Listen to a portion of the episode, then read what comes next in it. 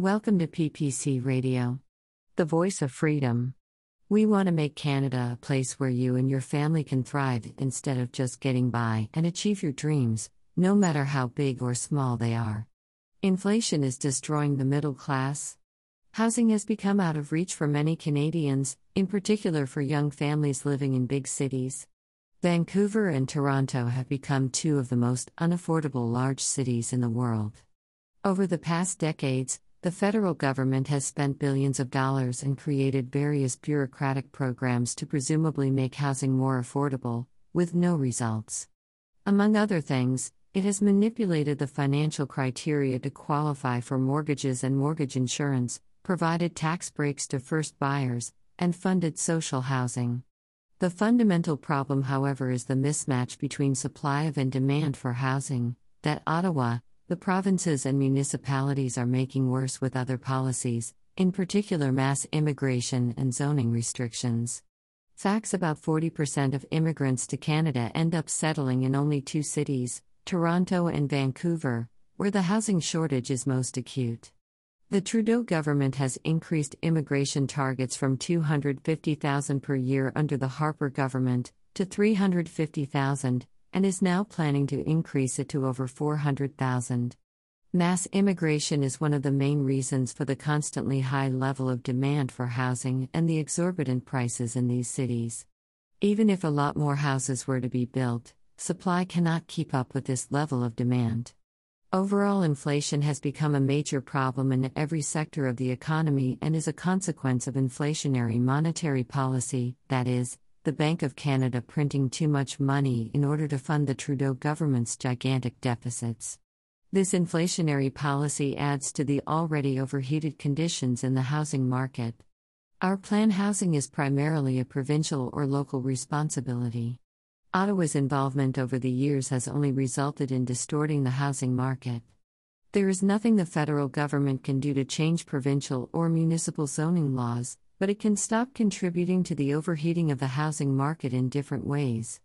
A People's Party government will substantially reduce immigration quotas from about 400k planned by the Liberal government down to 100k 150k per year.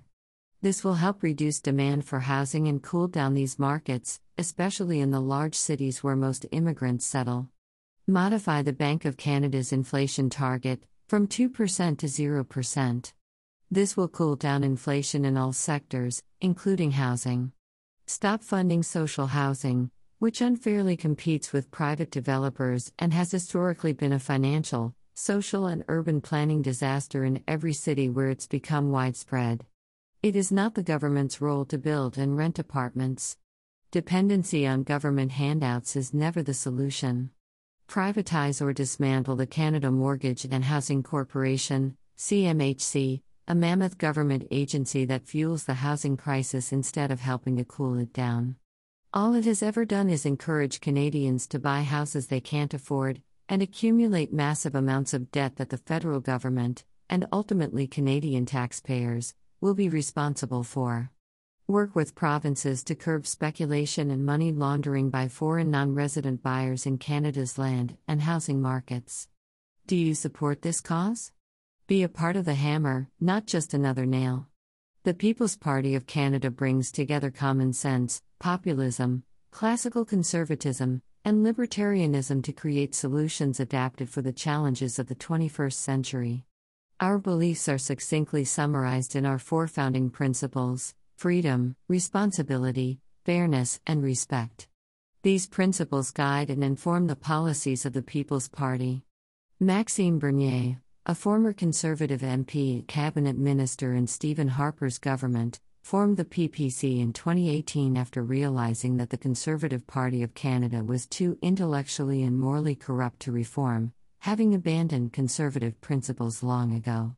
Our mission is to offer Canadians a real principled alternative to the corrupt establishment parties, which rely on pandering and vote buying schemes to further their interests and those of lobbyists, rather than those of the people.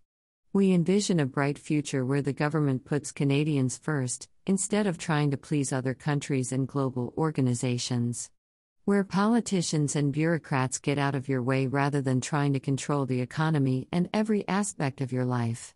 Where our country is united in pursuit of common goals instead of being divided by identity politics. We want to make Canada a place where you and your family can thrive instead of just getting by and achieve your dreams, no matter how big or small they are. We invite you to check out our platform and become a member.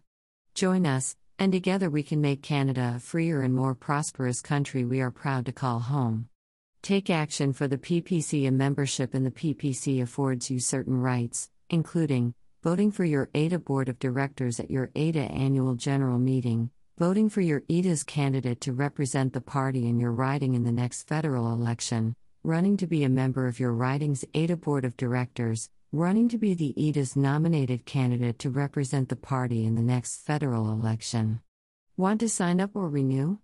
Go to our website, peoplespartyofcanada.ca membership payments are not tax deductible. Want to buy a membership offline? Print out the form found on the website and send to the address below. The check must be made payable to People's Party of Canada. 1 Nicholas Street, Suite 700, Ottawa, Ontario K1N7B7. Thank you for listening to PPC Radio. We will be back. Because we want every Canadian to have an opportunity to experience the fulfillment, empowerment, and freedom that flow from higher freedoms.